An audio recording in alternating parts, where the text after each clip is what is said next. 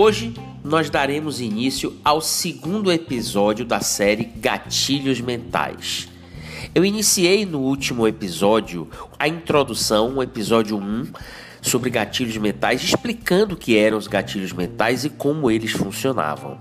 Hoje, no episódio 2, eu irei tratar do maior e do mais importante de todos os gatilhos: o gatilho da reciprocidade.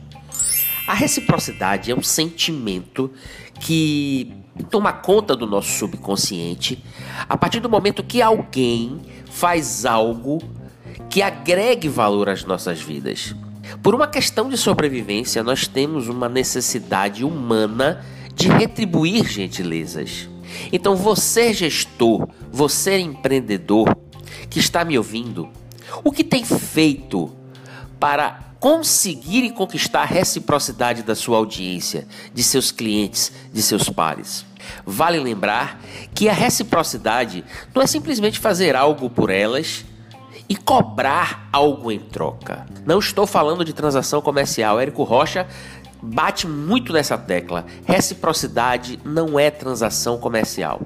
No segmento bancário, a gente ouve esse termo reciprocidade como sendo aquilo que os clientes conseguem promover para o banco em troca de serviços, em troca de, de produtos bancários. Mas não é o caso aqui, tá? A reciprocidade como sentimento genuinamente humano.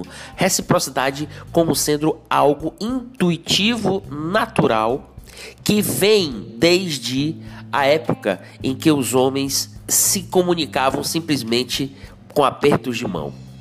Desde a época da pedra lascada, Lá atrás, os homens já apertavam as mãos para mostrar que não estavam armados, para mostrar que estavam sendo recíprocos, para mostrar que estavam sendo solícitos.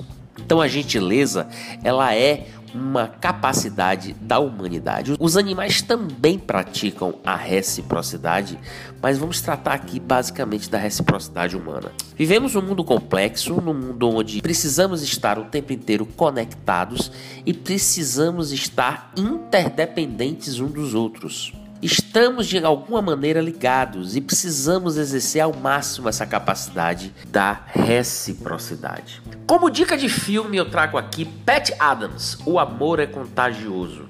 É uma história incrível de um médico que utiliza-se de métodos não muito tradicionais para tratar os seus doentes. Ele trata através do amor, ele trata através da alegria e essa alegria e esse amor contagiam a todos que estão em volta, colegas, pacientes.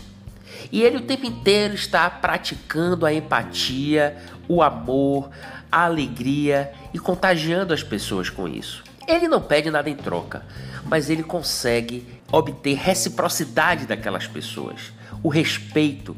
Ele passa a ter uma autoridade em relação a este assunto. Exemplo disso foi uma palestra que eu fui há dois anos em São Paulo, onde ele foi convidado, convidado pela Elsevier Institute, e eu tive o prazer de assistir uma palestra desse cara.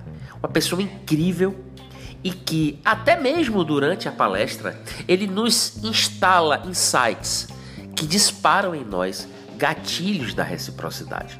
Então, você que está me ouvindo agora, você que está raciocinando, entendendo como esse gatilho ele é tão importante, eu gostaria que você listasse num papel agora cinco coisas que você faz que agregue valor às pessoas que estão à sua volta.